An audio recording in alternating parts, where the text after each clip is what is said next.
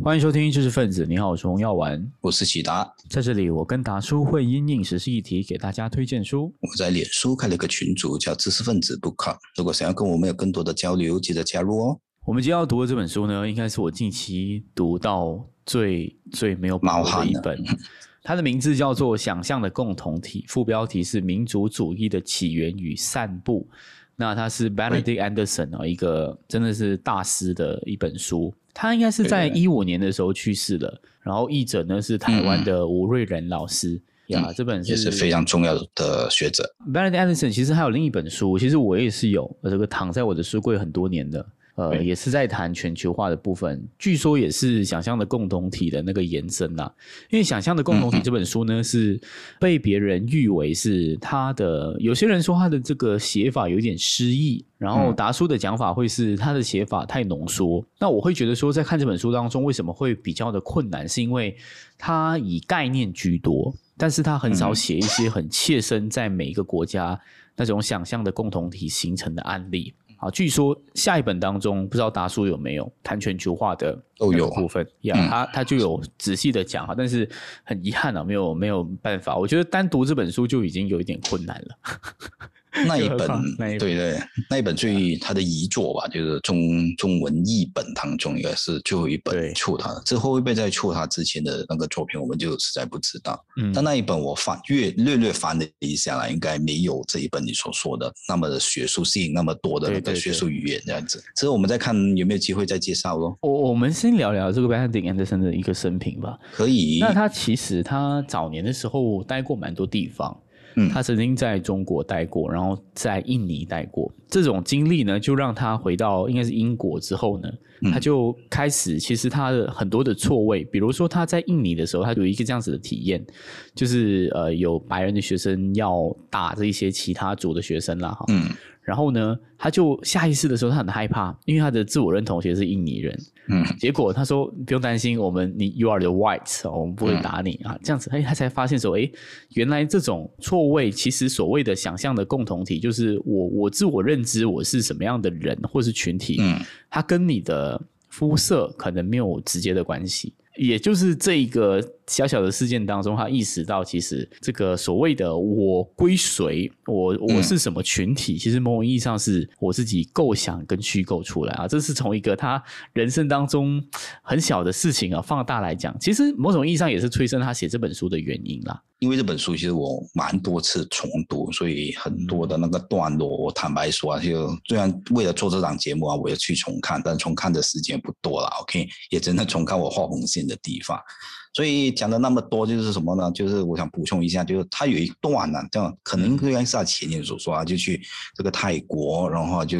他这个计程车，然后有一个司机就他就问那个司机，他们是素昧谋面啊，他也不认识这个司机。然后那个时候呢，就是他姓当政的时候，然后有红三军、黄三军啊，就大示威啊。那段时间大家应该都印象深刻了。那就问一下这个司机哦，那你是支持他姓吗？当然我支持他姓。然后就讲哦，你支持他姓啊？那你一定是因为我们都知道他姓就是民粹啊，这个首相的代表作嘛，对不对啊？代表人物就是这样，他是一个富豪，但是就为这些。基层呢，建很多，就直接提供很多的福利啊，甚至派米派钱那样子，这些我们都知道。那就以为是这个原因哦，所以那个计程车司机是支持他性，那个计程车司机是泰国华裔。嗯，那这个泰国华裔的司机讲，当然不是啦，我支持他就是因为他跟我一样是客家人，对，然后就很惊讶啊，客家人，然后就就讲看我们客家人就是刻苦耐劳，然后那就不拉不拉不拉就讲一大堆，然后那一个呃，Anderson 就是问他，那那那个反对反对派的领袖啊，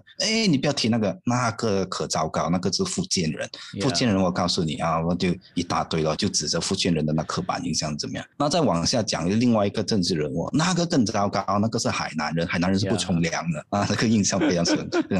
所以这整件事讲的什么呢？就有点应和刚才洪耀所说的那一那一点了，就是呃，我们怎么样去想象？当我们以为我们是某一个群体的时候，可能你在在别人眼中是他者，对不对？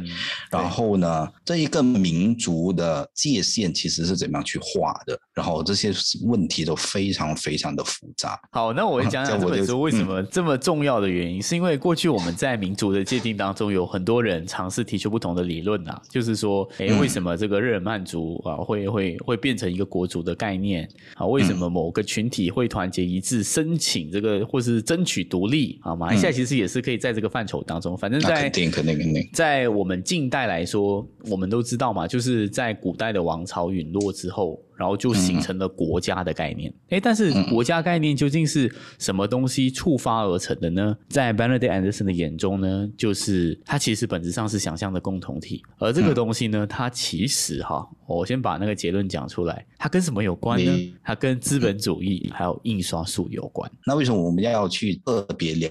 到关于这个民族的概念呢？因为民族的概念呢，因为我们也。大概了解哦，现在我们对于国家 country 这个概念，它是源自于英文所说的 nation state，而 nation state 呢，就是你首先要有一个。民族，然后你才可以宣称你在这一个某一个国土上面啊，你是能够拥有这一个伸张主权的，是这么一回事。可能我们会认为，那这个没什么好稀奇啊，对不对啊？有什么东西好聊呢？这本书的导论部分，我就记得有很多的细节，可能你还真的是读了之后，你发现，哎，当中真的是饶有趣味的。怎么说呢？因为首先他会告诉你，民族的想象可能有。千奇百怪的理由，有些好像美国这样子，它可能是建基于那所谓的美国梦。美国梦就是说，哎，人人都是有出头天的，只要你敢拼啊！有听我们之前的节目，应该都有了解大概是怎么一回事。所以在美国当中呢，尤其是越到现在，就越强调那个不分肤色，然后大家都是来这里呢，可能是圆自己的出人头地的那一个理想。那其他的国家呢，可能是建基在宗教的认同的里头，这些就不一而足，我就不举例了。但是有一点非常的重。要要，无论你怎么样去界定你的这个民族的特性，你是建基于在哪一种的基础之上哦，它并不可能是一个无限放大的概念。怎么说呢？书中有提醒我们，除了基督徒以外，基督徒曾经有一个这样子的设想哦，就是希望把这个地球呢变成只有一种宗教，就是这地球是都是基督徒这样子，然后神在降临的时候呢，就容易接受我们过去嘛。世界上除了基督徒之外呢，就没有第二个版本，真的是去设想要把所有的民族的概念，就把民族的概念无限的这个放大。那往下谈哦，就是所以他就会去说明这个民族呢，其实是一种缩小的一个设定。主要呢，就是要去界定谁是你的一份子，然后谁是他者。这一点是非常非常重要的，因为我们现在大部分的国家其实都是在奉行着这个呃民主制制度嘛，对不对？然后这个民主的制度呢，谁能够享有这些权利？然后所谓的平等的这一个法律面前人人平等哦。其实当中是有一个边界的，一旦你不被认同是我群之一，那可能这些所谓的法律面前人人平等呢，其实并没有涵盖你在里头。所以其实我们往这一点往下想啊，其实是蛮多的议题是能够是往这个面向呢得到一些启示。哎，原来事情是这么一回事。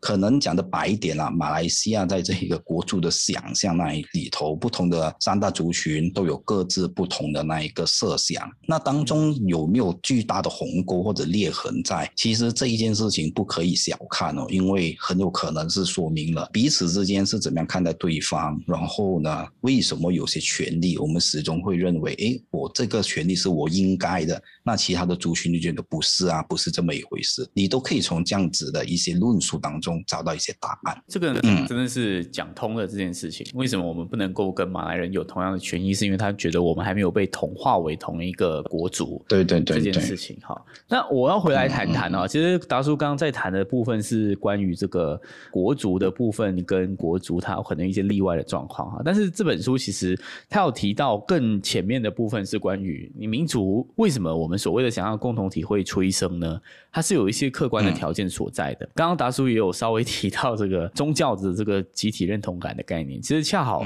在那个时期，那个时候的宗教有一些些的退潮，然后就形成了一种自我认同的这个真空。为什么会有民族这个概念呢？当宗教从我们的，比如说，因为宗教它包含很多地方嘛，很像有一个概念叫弥赛亚，它就是掌管每一个时间当中给予的意义。这个东西它退去之后呢，现在当时候的时间就变成拿来干嘛呢？最最简单的讲法，就会变成报章上就是记录时间这件事情。那为什么要谈报章这件事情？是因为其实很多民族的那种共同的想象是建基于什么？不是说我真的认识你，而是说我们可能都在同一个地区，然后我们都看着同一份报章。然后我们都彼此都呃了解，我们都关心这一件事情，所以它就形成一种休息与共的这样的感觉。好，所以其实印刷术催生了所谓想象共同体的产生。因为透过报上这件事情，我每天早上就是有一种 ritual 的感觉。呃，它提醒了我，我我其实在关怀什么东西。我关怀的可能是我很不认识的，可能这个地区当中的一个人，我根本就不知道他是谁。可是因为我想象着说有很多人一起跟我关注这件事情，他就。变成反而定义了我，哎，我可能是马来西亚人。就民族这个概念其实蛮虚，但是你说它完全虚又，其实不是。你可以简单的这样子去理解，就是民族的概念，它可以建基在任何的附属在任何的那一个你要投射的事物之上。好比说，刚才我们在节目还没开始之前，这个红瑶有开玩笑啊，就是有没有可能我们知识分子群组这样子又又变成了一个想象共同体啊？那是有可能的。那如果这一个数量够大，然后够复杂，去到某一个程度的话，可能它就真的变成一个微型的国家这样子。当然这个是开玩笑啊。那为什么要这样子谈呢？就是因为民族的想象往往呢，它就是你是会不知不觉之间的，你放大了其中的那一个共性。就好比说，哎，我们都是听知识分子节目的，对不对？然后知识分子节目呢，我们每次一谈到严苛，大家就会笑，哈哈，严苛就是给我们两个嘲笑的那个对象这样子。你会不自觉的呢，遗忘一些面。那这一点是非常重要的，你不知觉之间，你就呃强化了某一个面向，然后你就遗忘了彼此之间的差异，那慢慢你就形成了所谓的这个有共同的认同，还有这个认可。这一点呢，还有什么东西是值得谈的？因为有一段时间，可能大家都没有想象得到，近一两百年，其实这种民族国家的概念，它并不是好像某一个大国每天就是说我们五千年来就是自古以来都是一份子，这样不绝对不是这一回事，都是两百年来的这一个呃发展才有这样的那一个结果出来。曾经有一段时间，可能很多人都会认定，哎呀，这个民族主义那么虚，你要讲呃，我们真的是那么的有彼此的共性那么多吗？好像剖析了一下，你就发现其实。不是的，所以都会认定哦，民族主义哦是很快就会烟消云散。但现在你看，联合国每天每一年呐都会接纳新的这个成员国的那个。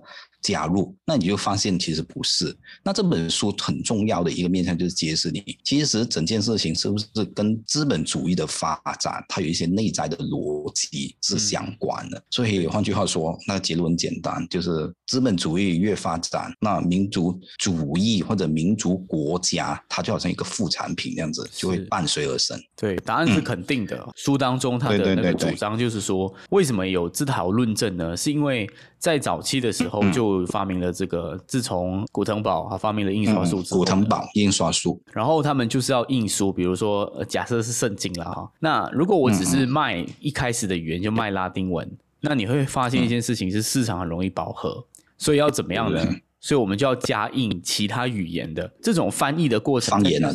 啊，他他们叫方言，就本来以前的主流语言是拉丁文嘛，甚至是英文这些，其实都是方言来的。但是它什么情况当中，它变成一个一个国家的语言呢？就是它是有一群人在 apply 的语言，然后他们那种那种商家，他不能够只是印拉丁文啊，不然他的那个获利就会很大的受限，所以他就把一些书又变成这个英文啊，又变成可能中文啊，这个这个。德语之类的，法语啊，法语哈，就是硬硬生生的为了金钱的利益就输出了这种语言。那这个过程当中，当然它是一个鸡生蛋，蛋生鸡的部分啦。因为你要去拓展市场，你也要修正语言，你可能也要统一语言。那语言的统一跟分离，就这个时候就就有很多的这个碰撞。如果 A 语言跟 B 语言太远的话，那就会分开了，对不对？那如果 A 语言跟这个 A 点一语言有近。它就会变成同一个体系当中，所以就是这样子的一种碰撞当中呢，诶，形成的这个区的人可能就可以看同一份报纸，另一群人就看同一份报纸。这也是为什么达叔讲，诶，为什么民族？它不是一个无限扩张的概念，有有一个先天的局限，就是什么东西是维系你们的，可能就是语言跟你所看的东西这样。所以这一点呢，我就补充一点啊，就因为有一有一个论证啊，就作者有一个论证是让我印象非常深刻的，因为我们往往看这一段历史，就好比说为什么马丁路德，就为什么天主教最终呢是好像会分裂出，甚至是新教，对不对？会占就分庭抗礼，就真的是拿掉了这个天主教很多的信徒这样子。那我们都会认为哦，因为都是启蒙啊啊，是不是？那我们都从这些面向去思考这个问题。那这本书刚才洪耀讲的那一些材料，他就讲恰恰不是。其实呢，很长一段时间呢，都是用拉丁文去记载这个圣经，所以呢。就有很长的一段时间，如果你要去挑战啊这一个天主教的那个权威哦，那你会变得很困难。第一，你是不是看得懂这个拉丁文？这个已本身已经是一大的困难度了。那第二呢，你不掌握这个印刷术，就是说除了语言之外，就是啊这个啊怎么样讲这些印啊传单呐，OK，你都不具备，所以你的受众注定呢。是不可能站在你的立场上面的，因为别人对你所说什么东西都不知道，那么怎么可能会拥护你的这个立场呢？但是马丁路德的出现哦，其实很大的那一个注意，他能够成功，其实是建基在。有这个印刷术的呃发明，然后呢，慢慢再去到所谓的报章。那报章啊，还有一点我是要补充的，就是说，那报章有一个特性哦，报章是什么一回事呢？它其实是往往是一一大块的这个拼凑。道长会告诉你说，现在我们来关心国内呃议题，那国内议题呢，他就跟你讲 A B C D E 啊，然后国际事实呢就是 A B C D E，那其实彼此之间是没有任何的那一个关联性的哦，就告诉你说你要了解这个呃新闻，你要了解那个新闻。那久而久之哦，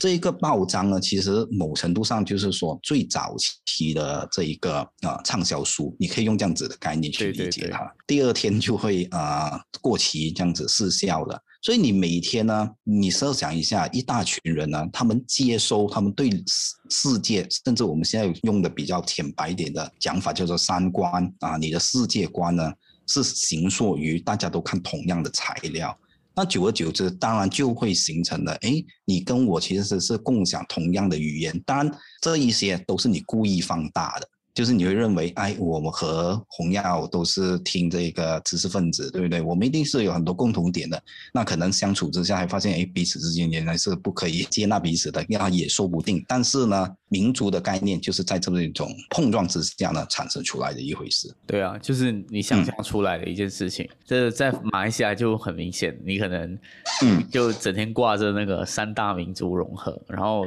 真的是。叫你去 Matrix 或是 PLKN 跟马来人生活，你就呱呱叫。其实谈到这个议题的时候，我不懂哎，洪耀，你有没有有一些更多的那个设想？因为这一个礼拜我重读这一章的时候，其实真的蛮有感触的。因为我去把它跟苹果日报的灭顶哦是相连接的。因为你有没有去设想过？就我好像可能我们的节目经常会说，哎批批判这个中共，但是你永远你要去想一件事情：当你不掌握刚才我所说的那两大因素，第一大因素，你其实没有更强的这个呃管道去发声。那你的受众永远是受限，所以呢，其实永远我们是处于下风的。我们的这一些观点，这是一点。那第二，为什么非得一定要关掉这一个苹果呢？其实又是跟可能中共哦设已经有意识到，你们是不是有一些民族的那一种设想，是通过这个看苹果日报这个这么危险的刊物啊，所以呢，非得一定要在七月一号以前呢就把你灭掉，因为这一件事情。先不说你会被往后会真的是你你即便听话也好啊，对不对？你真的是循规蹈矩的话，他都不会放心，因为你真的是要从这个概念去设想，会因为他最担心那种香港民主的概念是不是通过报章这样子的模式呢，又在形成了他的这一个胚胎还是怎么样？嗯，我觉得很有可能啊，就是当然，我觉得港人的那个。想象的共同体的管道其实很多啊，看苹果日报是一一种，甚至有很多种讲法，就是过去的几个运动其实都催生了他们的这个港人自主命运的那个意思所在。不过这个其实讲到一个很重要的关键，为什么我们以前就是要推动，比包括现在就是单元单一语言教育，其实也是这回事。嗯，就是因为你如果不在那个语言的同等的范畴当中，你某种意义上来讲，你不能够。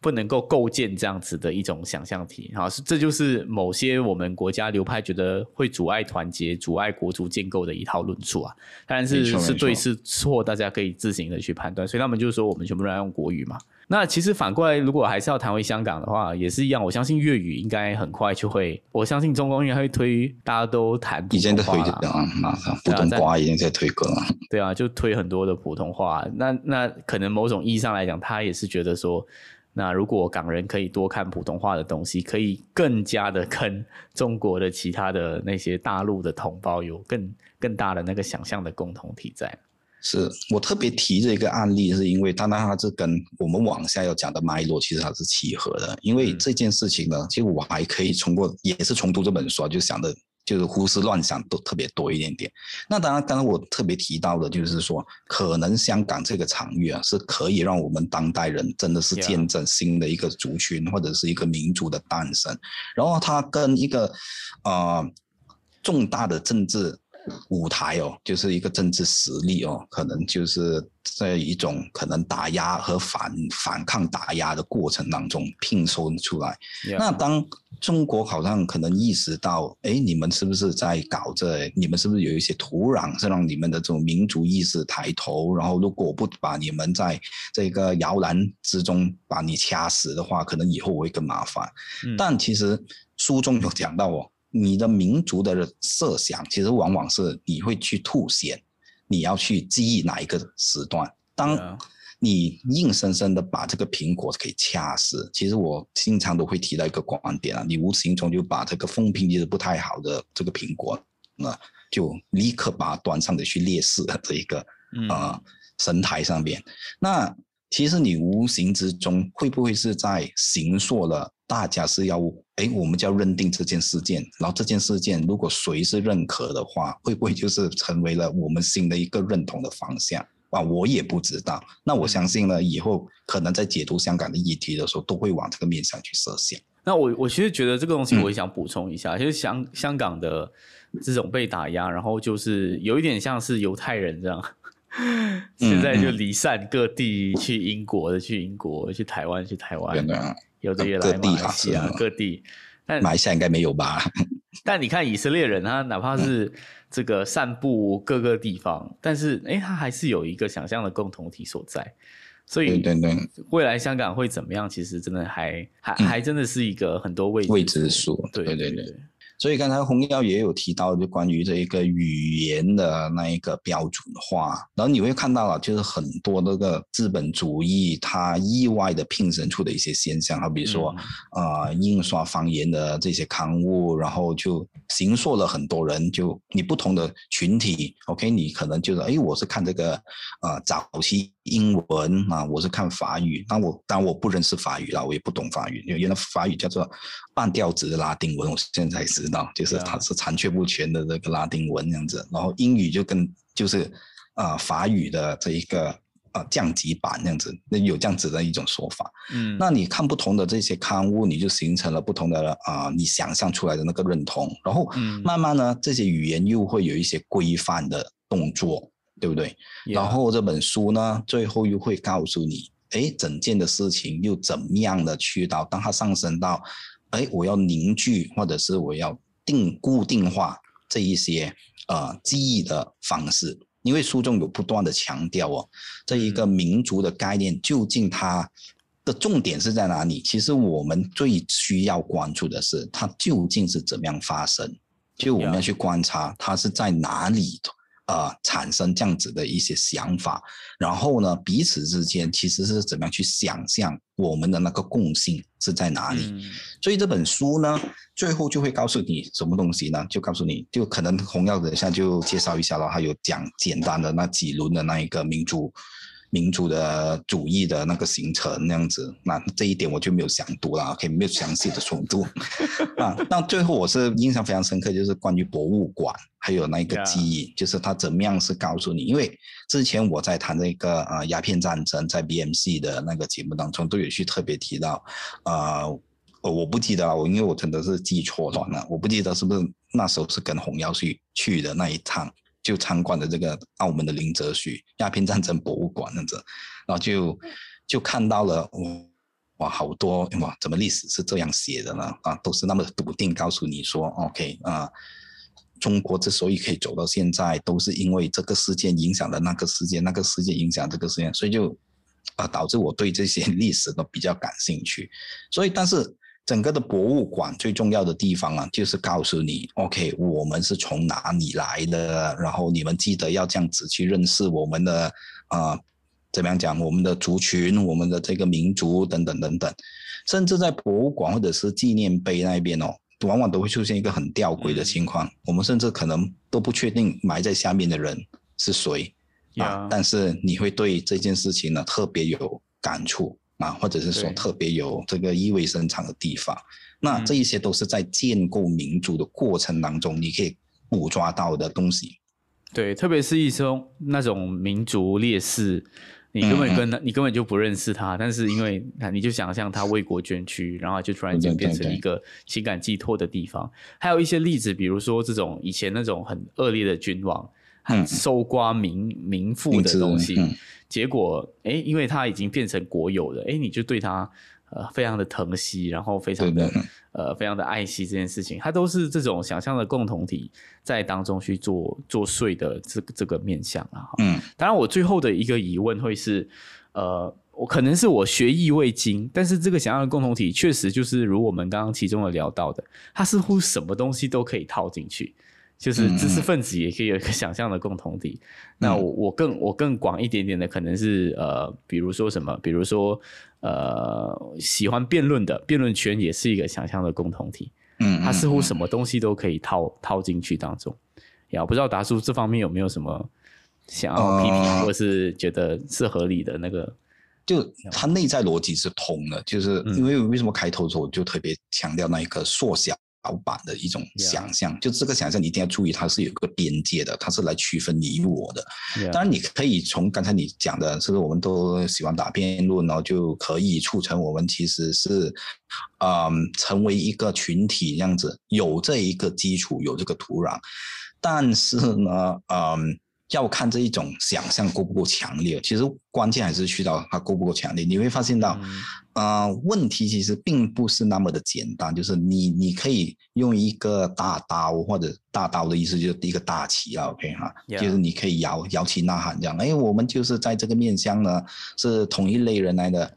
但是呢，是不是具体能够动员到人们为此付出呢？那我觉得事情并没有那么的简单了。OK，但是历史往往它可以发展的非常荒谬，就是你会发现某一个阶段的那一个呃民族或者是大家彼此之间突然间觉得休戚与共，其实都是一你会认为哎，你回过头来看，哎，那一个感召这么就是显得好像非常的薄弱还是怎么样？休戚与共这个词真的是很精准。刚刚讲的很多一些可能印刷术的发明啊，其实都是一些客观条件，到头来就是那个形式怎么样催生休戚与共的感觉，搞不好现在这个拉弯 hit down。或是其实 b e r s e 某种意义上 b e r s e 来讲也是催生了一个，对对有一些人讲就是新马来西亚那种族群的想象。当然这个讲法感觉有点太浪漫啦哈。嗯，但但还是讲回香港的意思，就是他们就讲在这种政治氛围下的社会运动，就是培养休息与共的这个想法。休息与共之后分你跟我之别，那一个新的民族就诞生了。啊，所以我们可能讲前面很多的一些一些例子，或是一些不同的条件，其实到头来还是关键在这个部分有没有休戚与共的感觉。是的，所以可能最后我就做呃小小的补充吧，一两点吧。第一点就是马来西亚呢，因为我可能在我们的节目当中，我经常都会重提一件事情哦，就是说呃，为什么我会不断的强调我们要认识中国，要认识中共的特质。因为在最近一个月，大家都知道了，就你会发现到脸书上面有一些，呃，对我来讲其实有点莫名其妙、有点差异的那个反应，就是随着这个中国的军机啊，这一个呃中中共那边派来的一些呃舰艇这样子啊，就。进入了我们的海域或者我们的领空啊，很多人就忽然间发现，哎，原来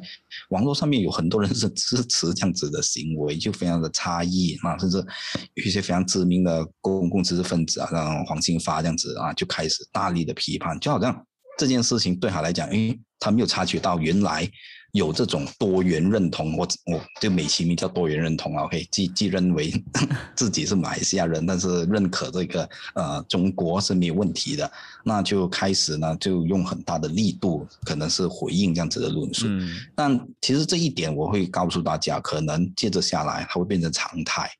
对不对？所以我才会不断的强调，过往可能我们都不断的再去说，然后这一些认同的问题哦，其实是啊，我们暂时处理不到的。然后就我们先看我们可以做些什么东西，但其实不是哦，因为刚才我开头的时候已经讲了，你的民主的制度是建基在更根本的情况是在那一个。民族的认同上面，你这个认同到底是是有没有所谓的裂痕，还是怎么样？是关系到你能不能够享有这个民族的。但这个是比较复杂、比较迂回的一个啊举证。所以我的设想其实是说，这个问题终究还是时辰到了，我们还是要去面对。所以读这一本书呢，我就觉得啊，总是可以给我这么多的这些联想啊，这些问题到底怎么样解决呢？啊，还真的是这本书不会给你任何的那个解答，可能我们往后再读他的啊遗作最后的那本书，看他有没有新的答案这样子。呀呀，我觉得今天讲的虽然是散了一点，但是有很多碎片的部分，希望是有一些启发啦，好不好？是是是。那我们下一次努力再攻克这些经典，谢谢各位。